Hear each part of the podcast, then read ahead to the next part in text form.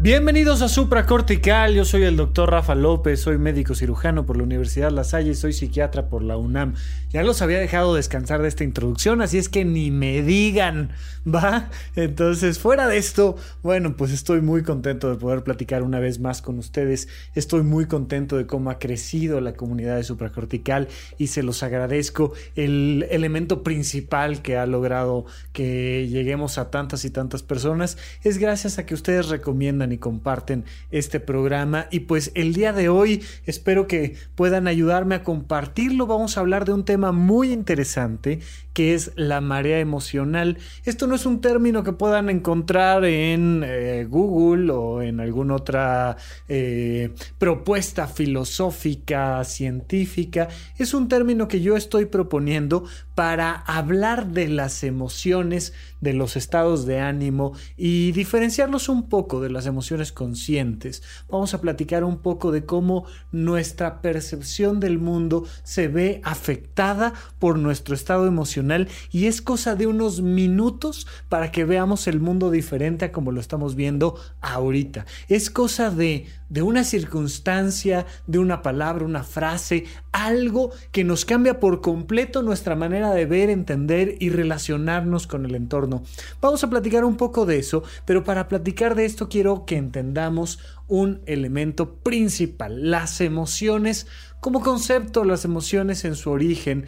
Tenemos un mecanismo de defensa dentro de nosotros. Las emociones son respuestas eléctricas en nuestro sistema nervioso central.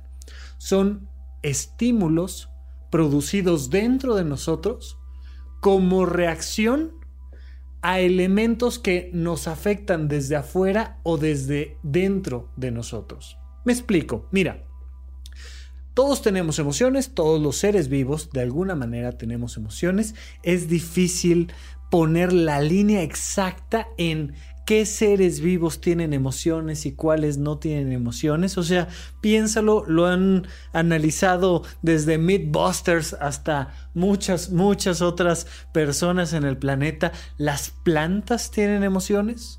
¿Las bacterias tienen emociones? Evidentemente nos queda claro que animales más complejos como eh, los perros, los leones, las aves, pues tienen emociones. Por supuesto que tienen emociones. Nos queda claro, nos queda claro cuando llegamos a casa y, y nuestro perro nos mueve la cola o cuando nuestro gato nos ve feo o cuando yo sé qué pasa, te das cuenta de que el animal en cuestión tiene un estado emocional. Está básicamente contento, triste, enojado o asustado. Tiene miedo, tiene alegría, tiene enojo. Es un conjunto de emociones muy básicas que existen en cualquier animal. De hecho, te diría yo, en cualquier ser vivo. Si tú pones una sustancia tóxica en un caldo de cultivo donde hay bacterias, te vas a dar cuenta de cómo las bacterias huyen de esa circunstancia muchísimos animales, muchísimos seres vivos, incluso muchísimas bacterias, tienen mecanismos que les permiten alejarse del peligro y acercarse a aquello que les hace bien. De ahí surgen las emociones. Las emociones no son algo que vive en abstracto en el universo y que es algo exclusivamente humano. No, para nada. Nuestras emociones tienen dos elementos fundamentales con los que funcionan. O nos atraen a algo que nos hace bien o al menos que nos gusta, o nos alejan de algo que nos hace mal o al menos que nos asusta y que nos enoja. Son respuestas biológicas a estímulos del entorno o estímulos internos. ¿Cómo a qué estímulo interno me podría estar refiriendo? Bien, por ejemplo, los sueños. Los sueños son un, estímulo interno que produce emociones. Y los sueños no son exclusivos de los seres humanos. Los perros sueñan, los gatos sueñan, los simios sueñan, los delfines sueñan. Muchísimos animales en este planeta sueñan. Lo común es soñar. Es un mecanismo por medio del cual el sistema nervioso se reconstruye, el cuerpo se relaja, nos permite sobrevivir el soñar Y cuando estás soñando que estás volando encima de una hermosa ciudad y que te puedes desplazar a donde tú quieras, sientes una respuesta emocional de ello. Cuando sueñas que te están asaltando, que tienes que salir corriendo, huyendo de una situación de peligro, respondes emocionalmente ante eso. Los sueños pueden ser extremadamente vívidos. Hay personas que se han infartado del miedo que les produjo un sueño. Hay personas que han tenido aquello que se llaman sueños húmedos, sueños tan excitantes y placenteros que producen un orgasmo. Un estímulo interno es tan real como un estímulo externo.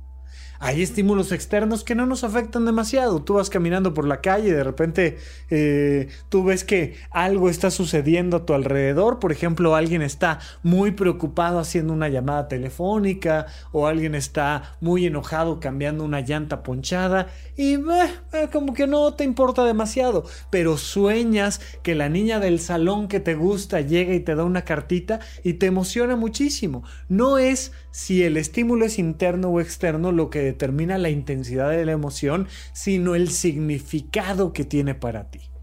Cuando algo, un estímulo, tiene un significado importante para ti, respondes naturalmente con una emoción. Las emociones son un sistema de alarma. Las emociones son una brújula que te dice, sí, vas bien, color verde, listo. No, vas mal, color rojo, y algo en medio que sería como una confusión emocional que te dice amarillo, no tengo idea de si, si, debo de seguir o no. Y entonces tomamos decisiones de comprar un auto, por ejemplo, con nuestras emociones.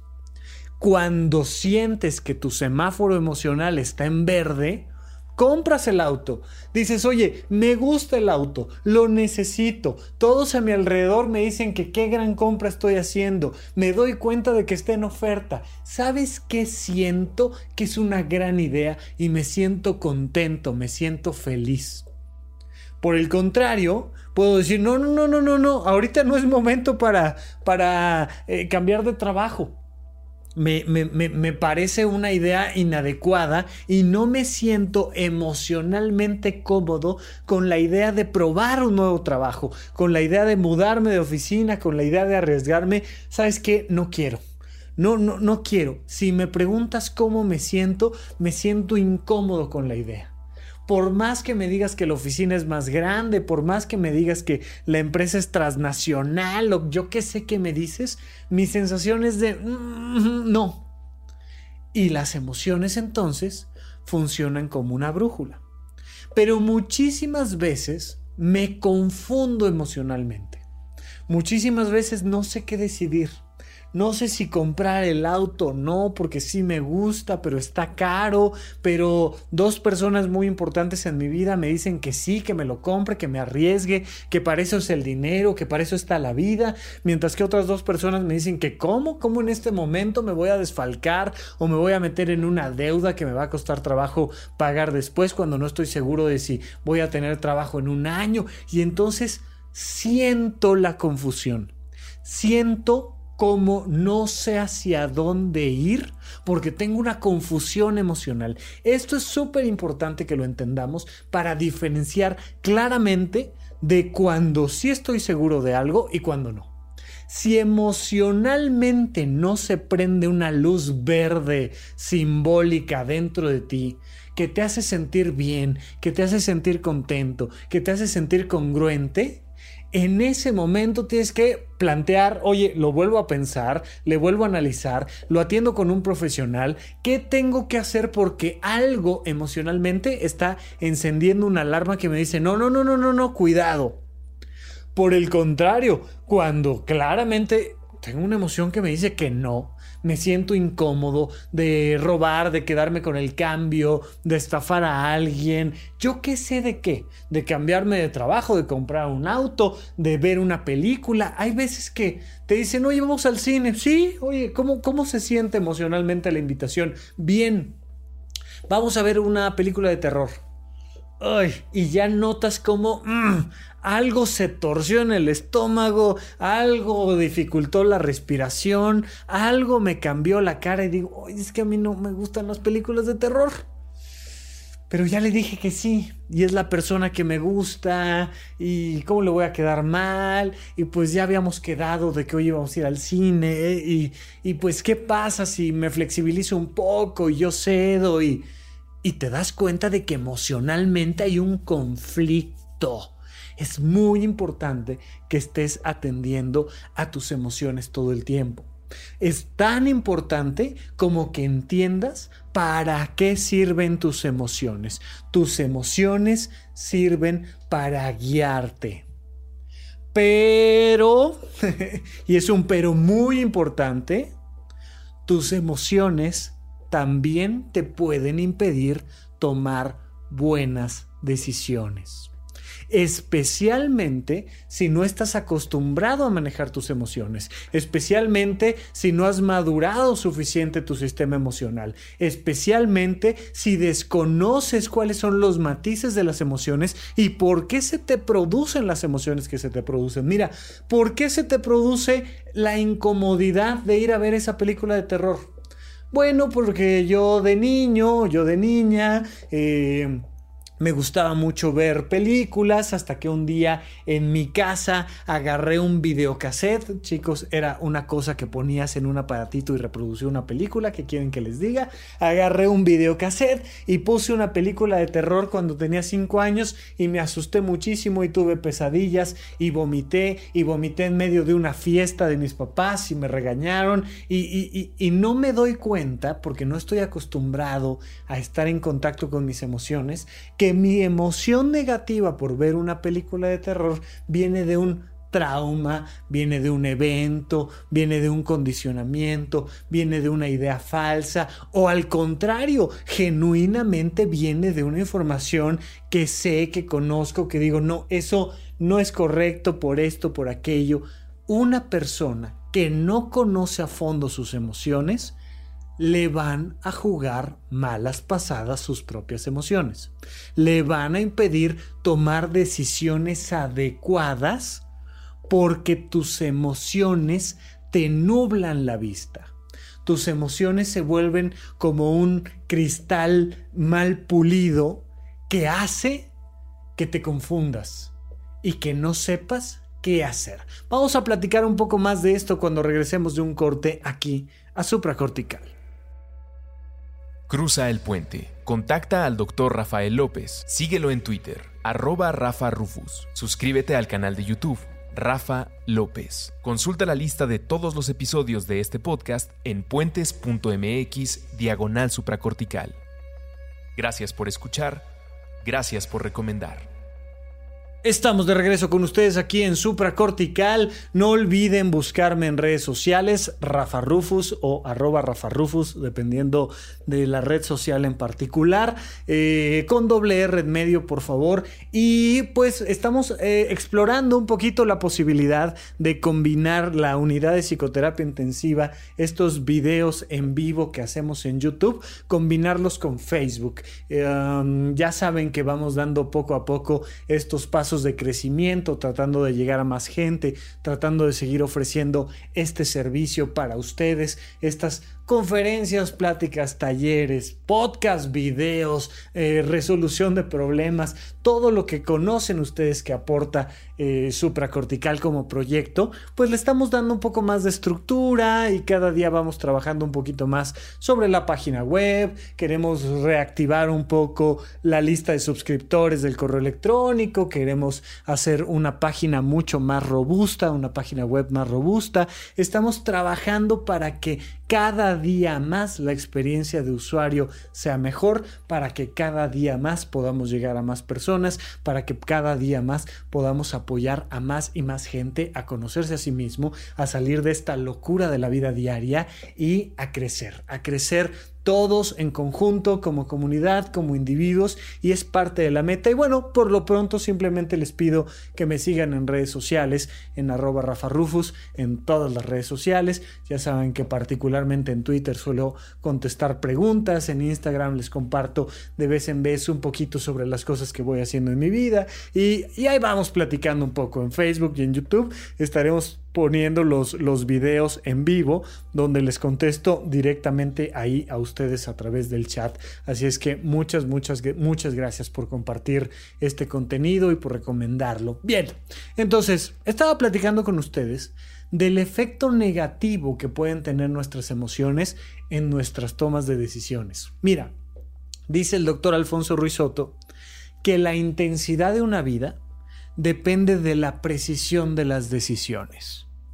Es una frase un tanto enigmática, muy característica de la semiología de la vida cotidiana, pero un poco enigmática. ¿Cómo la intensidad de la vida va a depender de las decisiones? Cuando tú decides adecuadamente, tu vida a nivel emocional se vuelve más intensa muchísimas veces te has enfrentado a una recomendación de un viaje, de un museo, de una película, de un platillo, de andar con una persona. Imagínate que alguien te dice, no hombre, te va a encantar, es que está padrísimo, mira, vas a salir con él, eh, se va a volver tu novio, es un tipazo, es inteligente, es guapo, es amable, tiene lana y ay, y tú lo volteas a ver y dices, pues mm, tal vez, este como que, como que sí, como que le quiero ver el lado bueno, pero en realidad no es una persona con la que tú quieras estar. Y entonces estás con esa persona o elegiste ese platillo o te fuiste a ese viaje y en medio, en medio del viaje, en medio del platillo o en medio de la persona dices, ay, como que yo no quiero estar aquí quiero estar en otro lado y te das cuenta cómo tu vida decae en intensidad, se vuelve gris, se vuelve desagradable, se vuelve una situación que no te gusta, mientras que por el contrario, aun cuando vas en contra de las recomendaciones de los demás, si eliges aquello que tú realmente quieres, si eliges el viaje que quieres, si eliges la carrera que tú quieres, si eliges la persona que tú quieres, si eliges el deporte que tú quieres, wow, en medio del partido de fútbol o en medio de el viaje o en medio de una carrera que para todos los demás puede ser muy aburrida, pero que a ti te apasiona, se incrementa la intensidad de tus emociones y te sientes muy bien. Y uno dice, qué maravilla, qué intensidad, qué padre. Te das cuenta de que la intensidad de tu vida depende de la precisión de las decisiones. Esa precisión se puede ver afectada por tus estados de ánimo. Y me es muy importante que distingas con claridad un estado de ánimo de una emoción consciente. ¿Qué es un estado de ánimo? Un estado de ánimo es una respuesta emocional que proviene de un origen instintivo, de una respuesta automática de tu biología o bien de un condicionamiento. Mira, lo has visto muchísimas veces con los niños. Mi amor, ven, prueba esto. ¿Qué es? Pruébalo. No, no, no, no, no. Primero dime qué es. De nada sirve, mi amor, que te diga qué es si no lo pruebas, porque como nunca lo has comido en tu vida, y como yo soy tu papá, yo soy tu mamá, me consta que nunca lo has comido en tu vida, lo que sea que te imagines no va a ser la realidad. Pruébalo. ¿Qué es? Son chapulines guácatelas. Eso debe de saber a, a insecto. sí, pero fíjate que te van a gustar los insectos. Pruébate este gusanito de maguey, pruébate este escargot, pruébate este, yo qué sé, que ya sabes que le anda dando uno vegetales o le anda uno dando ciertos alimentos que los niños no han probado y cuando les dices pruébalo, te va a gustar. La respuesta es, no, guácate, estoy de dónde viene ese estado de ánimo de un niño antes de probar el bocado. Puede venir de su biología.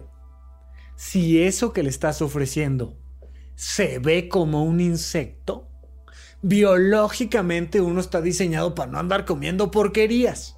Y entonces hay ciertos platillos que tienen mala cara, que biológicamente uno dice, guácatelas o circunstancias, por ejemplo. Hay ciertos lugares que se pueden ver oscuros y por oscuros se pueden ver peligrosos o se pueden ver sucios o se pueden ver yo que sé qué. Hay ciertas situaciones que a través de nuestros cinco sentidos decimos guácatelas o qué miedo, qué horror y de manera automática, sin pensarlo, nos estamos alejando de algo que desconocemos. Un estado de ánimo es una respuesta automática de tu cuerpo o de tus condicionamientos socioculturales porque a lo mejor toda la vida te dijeron que no te juntaras con los pobres, o te dijeron que no te juntaras con los negros, o te dijeron que no te juntaras con los ricos, o te dijeron que no comieras esas cosas. Imagínate una mamá que toda la vida le dice a su hija, no vayas a engordar, Tú no puedes comer pastel, tú no puedes comer papas, tú no puedes tomar refresco, tú no puedes taca, taca, taca. Y todo lo que sea un carbohidrato con grasa es como, no, guácatelas, eso tiene gluten y eso tiene azúcar y eso tiene... Y entonces le mete un condicionamiento sociocultural a una niña de 2 años, de 4 años, de 10 años y entonces, 10 años después, 15 años después, le dices, oye, cómete estas papas, te van a gustar. Y la respuesta es, ay, no, guácatelas. Y te das cuenta de que responde emocionalmente en automático por un condicionamiento cultural. Cuando respondes en automático a nivel emocional, ya sea por biología o por condicionamiento sociocultural, te vas a dar cuenta de que tus emociones tienen una serie de características muy particulares. Hay que tener cuidado, porque si tus emociones están teniendo estas características, te van a impedir tomar buenas decisiones. Los estados de ánimo son malos consejeros. Los estados de ánimo son peligrosos para decidir. Hay muchas personas que se divorcian por un estado de ánimo. Hay muchas personas que lastiman a alguien. Puedes llegar a la oficina de tu jefe y de repente este, querías platicar con él de algo y te hace un mal comentario te dice, oye, qué horror, oye, no puede ser que hayas llegado tarde a la junta de la mañana y... Y en ese momento dices, qué injusticia, después de todo lo que estoy haciendo, llegué tarde a la junta por estar entregando el maldito paquete que tú me encargaste y y un condicionamiento, un, un, algo que te pega ahí en una herida emocional. Por ejemplo, ¿te acuerdas de, de la película de Volver al Futuro? El personaje principal era extremadamente susceptible a que le dijeran gallina. Y entonces todo iba bien, estaba tranquilo hasta que de repente, pues si no lo haces, eres un gallina. A mí nadie me llama gallina. Y estalla un estado de ánimo y se vuelve muy mal consejero. No puede ser que hayas llegado tarde a la junta en la mañana. Y lo tomas como una injusticia, lo tomas como una ofensa y en ese momento viene una explosión, lo vamos a ver en un momento, pero viene una marea emocional y te enojas y le empiezas a mentar la madre a tu jefe y te le vas a los golpes y terminas sin trabajo, demandado y tú diciendo, bueno, y además mi jefe hasta me cae bien, hombre. Ese día me agarró un estado de ánimo. Puedes terminar peleándote en la calle, puedes terminar divorciándote porque tu pareja hizo un comentario, porque te regaló algo que no querías, porque yo qué sé qué, un estímulo interno o externo, muchas veces un estímulo externo, va a disparar un estado de ánimo que es muy mal consejero. Y la intensidad de una vida depende de la precisión de las decisiones. Oye, ¿será una buena decisión mentarle la madre al jefe y agarrarlo a trancazos? ¿Tú qué crees? ¿Tú qué crees? Pero en el momento se te prende este estado de ánimo, que es lo que se ha representado en muchas culturas como el diablito y el angelito. Un mal consejero es el diablito. ¿De qué está hecho el diablito que tienes en el hombro izquierdo? En el hombro izquierdo tienes un diablito que está hecho de emociones básicas, de respuestas emocionales automáticas. Entonces siempre te va a decir, no te dejes, miéntale la madre, róbaselo. El diablito está representado, más bien está representando los impulsos más básicos, más naturales, más ínfimos, que te hacen querer eh, meterle el dedo al pastel de cumpleaños de alguien más, que te hacen querer quedarte con el cambio, que te hacen querer decirle una guarrada a una niña que te gusta, el diablito es un mal consejero. Es tu propio ser en un bajo nivel de conciencia. Es tu propio ser actuando en automático. Es tu propio ser no tomándose un momento para pensar qué es lo que realmente quiere. Y entonces te lleva a tomar malas decisiones y te lleva, por tanto, a disminuir la calidad de tu vida. Mientras que un angelito va a representar las emociones conscientes. Este que tienes aquí a nuestra derecha es el angelito, ¿no? Y tenemos estas representaciones culturales muy básicas que nos muestran cómo adentro de nosotros hay respuestas automáticas que nos lastiman. Y es muy importante que distingamos entonces los estados de ánimo. Vamos a platicar un poquito más de los estados de ánimo y de esta marea emocional cuando regresemos de un corte aquí a supracortical. Participa en la unidad de psicoterapia intensiva Transmisiones en vivo con el Dr. Rafa López. Suscríbete al canal de YouTube. Rafa López. Unidad de Psicoterapia Intensiva. Martes cada 15 días a las 9 de la noche. Rafa López en YouTube. Estamos de regreso con ustedes aquí en Supracortical, platicando de esta marea emocional y de las emociones automáticas y las emociones conscientes. Mira, Aquí en México tenemos una expresión que dice eso es llamarada de petate. Cuando decimos que algo es llamarada de petate, es que algo se va a quemar, va a generar mucha flama y en unos instantes se va a apagar solito. ¿Cómo qué? Como tus ganas de ir al gimnasio en Año Nuevo, mijo. O sea, ya sabes, estas listas de Año Nuevo, ya platicaremos, ya viene el cierre de año, pero estas listas de Año Nuevo que hacemos con muy buenas intenciones que no llegan al 6 de enero. Mira, la verdad, no llegan al 2 de enero estas emociones que son llamarada de petate, que te das cuenta de que en unos segundos se te quita son los causantes de que te comas muchas galletas en la oficina. Porque se te antoja, o sea, vas pasando, ¿no? Vas pasando entre los cubículos de tu oficina y de repente alguien tiene una galleta ahí y, y la volteas a ver y de manera automática, por motivos biológicos, porque las galletas saben ricas, punto. Ay, como que se te antoja. Ay, ¿me regalas una galletita? ¿O, qué onda este? ¿No?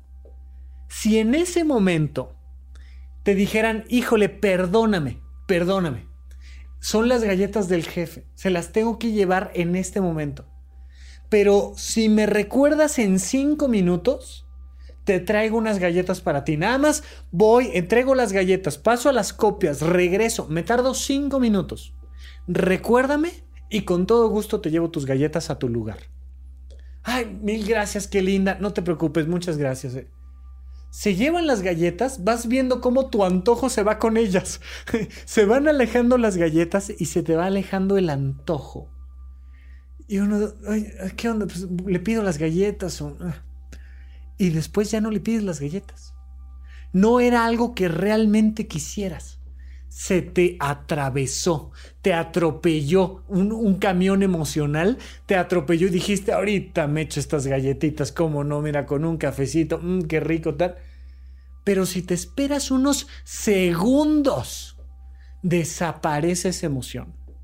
Aquí en México hace algunos años estaba en el Canal 5, el canal que veíamos todos los niños, un comercial, más bien una serie de comerciales, que el común denominador decía cuenta hasta 10. Y entonces siempre veías la escena, veías a un papá, una mamá regañando a un niño, porque reprobó, porque se rompió el pantalón jugando las canicas, porque yo qué sé por qué. Y entonces veías cómo el papá entraba en un estado de ánimo y le decía, escuincle, maldito, no sé qué, tal. Y le levantaba la mano y estaba a punto de darle una bofetada cuando salía un relojito que decía, salía la alarma y el relojito. Y te decía, cuenta hasta 10. 10, 9, 8, mientras pasaban esos 10 segundos te decían, puedes estar haciendo algo de lo que después te vas a arrepentir, no sé qué, tres palabritas. Y pasaban 10 segundos. Después de los 10 segundos, veías como el papá bajaba la mano y decía, hijito, perdóname, pero pues tienes que cuidar el pantalón, hay que aprender a cuidar las cosas, no sé qué. Mira, no te preocupes, te voy a ayudar a, a estudiar cálculo mental, yo qué sé qué. Y te dabas cuenta como muchísimas de tus emociones desaparecen en 10 segundos. Literalmente. Literalmente, si te hubieras esperado 10 segundos, no le gritas a tu jefe, no te le vas a los golpes y no quedas sin trabajo. Literalmente, si te esperas 10 segundos, no te divorcias. Literalmente, si te aguantas 10 segundos, no incurres en una infidelidad, un robo, un yo qué sé. Muchísimas veces tus emociones son malos consejeros. Entonces, la primera característica de los estados de ánimo es que son evanescentes, desaparecen muy rápido en el tiempo. Una segunda característica es que son contradictorios. Los estados de ánimo son contradictorios. Por un lado quiero comer galletas, por otro lado quiero bajar de peso. Y las dos cosas las quiero. Tengo la emoción de bajar de peso, pero tengo la emoción de comer galletas. Tengo la emoción de comprarme un pantalón nuevo, pero tengo la emoción de ahorrar. Tengo la emoción de andar con esta persona, pero también tengo la emoción de estar con esta otra persona. Y te das cuenta cómo vas dando brincos de estado de ánimo y brincas de un estado de ánimo a otro y de un estado de ánimo a otro, de un estado de ánimo a otro. Y entonces igual quieres A que quieres B. Igual quieres arriba que quieres abajo. Igual quieres ir que quieres no ir. Cuando tus estados de ánimo se presentan, los vas a identificar porque son contradictorios. Si tus emociones son contradictorias, te está hablando el diablito de tu hombro izquierdo. Si tus emociones son evanescentes, te está hablando el diablito de tu hombro izquierdo. Y entonces, ¿qué tienes que hacer? Pues la solución es muy fácil, te vas para el otro lado y observas, te das tiempo para darte cuenta de cuáles son las cosas que realmente quieres y perduran en el tiempo. Mira, si te has fijado en mi Twitter, en arroba Rafa Rufus, hay un solo tweet fijado, uno, que dice, a diferencia de la fuerza de la gravedad, el amor es un factor de atracción que no disminuye con la distancia. Listo. Es un único tweet que tengo fijado ahí, donde establezco que cuando realmente amas, se pueden ir las galletas y se te siguen antojando. Se te puede ir el galán y se te sigue antojando. Y se te puede ir hasta muerto, ¿eh? O sea, se te puede morir el galán y lo sigues amando. Porque el amor de verdad, porque una emoción consciente perdura en el tiempo y es específica, no es contradictoria. Y distingues claramente los estados de ánimo de las emociones conscientes de esa manera. Tus emociones conscientes son buenos consejeros siempre un buen consejero es tu emoción, la que perdura y la que es de una pieza, no de dos piezas. Hay que tener mucho cuidado con esto porque es la contraparte de tus estados de ánimo, pero la diferencia en tu vida es completamente abismal. La intensidad de una vida depende de la precisión de tus decisiones. Ahora bien, ¿a qué me refiero con esta marea emocional? A que independientemente de que identifiques los estados de ánimo, todo el tiempo vas a estarte enfrentando a oleajes emocionales. Especialmente sucede, por ejemplo, cuando tomaste la decisión de terminar una relación de pareja, por ejemplo. Y entonces porque era una relación tóxica, porque ya por más que lo intentamos no pudimos salir adelante y, ni hablar, decides terminar esa relación. Terminas esa relación de pareja y una semanita después dices, oye, pero lo extraño, lo extraño muchísimo y estoy triste. Y entonces te das cuenta cómo viene una oleada, cómo viene una marejada emocional de tristeza.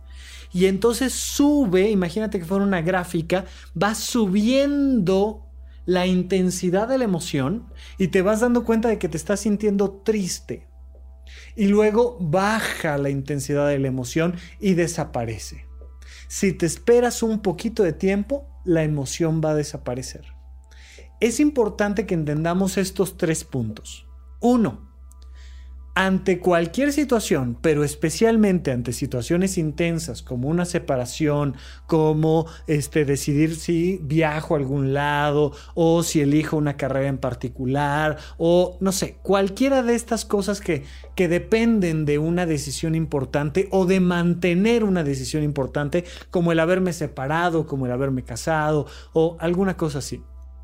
Te vas a dar cuenta de que la emoción sube y luego baja. Primer punto, sube cuando tú tienes un duelo y perdiste a alguien, perdiste a un ser querido, perdiste una mascota, perdiste un familiar, perdiste a alguien, o fue una separación de pareja, o te robaron la cartera, o yo qué sé qué, te vas a dar cuenta de que de principio ¡ah! te enojas y te quieres vengar y quieres ponerle una bomba al centro de salud donde te atendieron mal y quieres, yo qué sé qué quieres.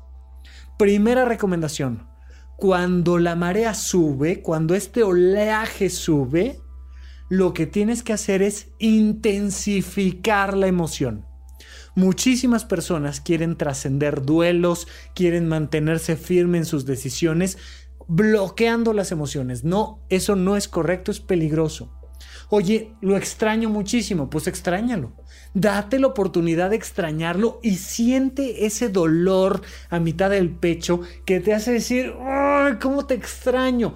Súbele de hecho a la flama.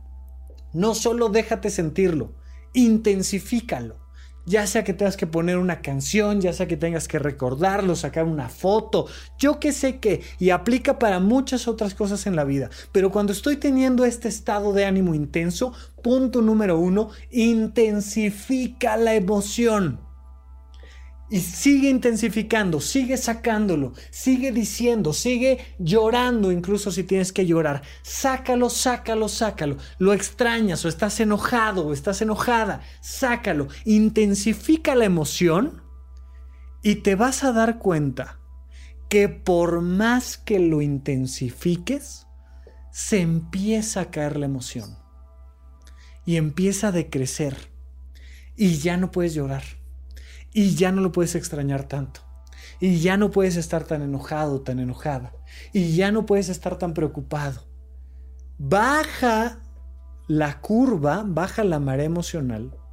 Y cuando va llegando al último tercio, cuando está desapareciendo esa marea emocional, pregúntate, ok, ¿qué hago? Ojo, muchísimas personas se preguntan, ¿qué hago? Cuando la marea va subiendo. Terrible porque te va a dar un mal consejo. Por ejemplo, terminé una relación de pareja porque mi relación es tóxica. Entonces lo estoy extrañando muchísimo porque por tóxica que sea tu pareja la vas a extrañar. Es lo natural. Y entonces dices, le voy a hablar por teléfono y tomas esa decisión cuando la marea emocional va subiendo. No, no, no, no, no, no, mucho cuidado. No es el momento para tomar decisiones. Deja que intensifique la, la emoción, que vaya subiendo esta marea emocional. Y cuando por más que sigas intentando, la emoción va bajando, entonces pregúntate, ¿entonces le hablo o no le hablo? ¿Qué hago? Entonces, ¿qué? ¿Pongo la bomba o no pongo la bomba? ¿Saco el bat y me, me, dedico a darle de batazos al público en general? ¿O qué onda? ¿Qué hago? Toma la decisión de renunciar, toma la decisión de cambiarte de carrera, toma la decisión de divorciarte, toma la decisión de hablarle a tu ex, toma la decisión de comprar el auto, toma la decisión que quieras cuando la marea emocional va bajando, no cuando va subiendo, porque va a ser mal consejero. Cuando va bajando, esa marea baja y lo que perdura en la superficie es la emoción consciente.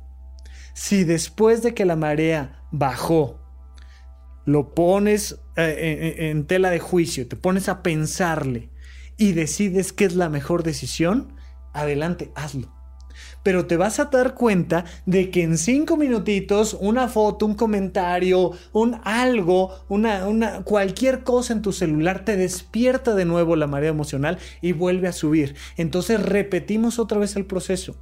Para superar un duelo no se trata de que frenes tus emociones o de que niegues tus emociones, por el contrario, se trata de que las intensifiques. Y una vez que van bajando, entonces te preguntes qué hago extraño muchísimo a mi papá o a mi abuelo o a, a Fifi mi mascota o a yo que sé a quién. Y entonces va bajando la intensidad y te preguntas, entonces, ¿qué onda? ¿Le pongo un altar? ¿Le rezo? ¿Lo recuerdo? ¿Le qué hago? Pero cuando la emoción va de bajada. Esto es importantísimo que lo entendamos para tomar buenas decisiones en nuestra vida hay que asesorarnos de buenas decisiones, hay que asesorarnos de emociones conscientes y para eso tres pasos fundamentales. Identifica que viene la marea emocional, déjate sentirlo, intensifica la emoción, naturalmente va a bajar, observa que va bajando y cuando ya bajó la marea, pregúntate, bueno, entonces, ¿qué hago? Si ya decidiste qué hacer, ponle fecha ponle fecha y mantente atento, porque puede ser que en 10 minutos cambies de decisión. Entonces no es una emoción consciente, es un estado de ánimo. Vuelve a repetir el proceso y vuelve a repetir el proceso hasta que sea de una sola pieza, por favor. Tus decisiones siempre tienen que ser de una pieza y permanecer en el tiempo. No se toman decisiones con base en lo que va a salir bien o mal las decisiones hay que tomarlas de manera congruente. Congruente con quien soy, congruente con quien quiero ser y congruente con mis emociones conscientes. Muchísimas, muchísimas gracias. Hasta aquí nuestro episodio de esta semana y seguimos platicando en el próximo episodio de Supracortical. Hasta la próxima. Supracortical. Aquí todos estamos locos. Con el doctor Rafael López. Disponible en iTunes, Spotify, Patreon y puentes.mx.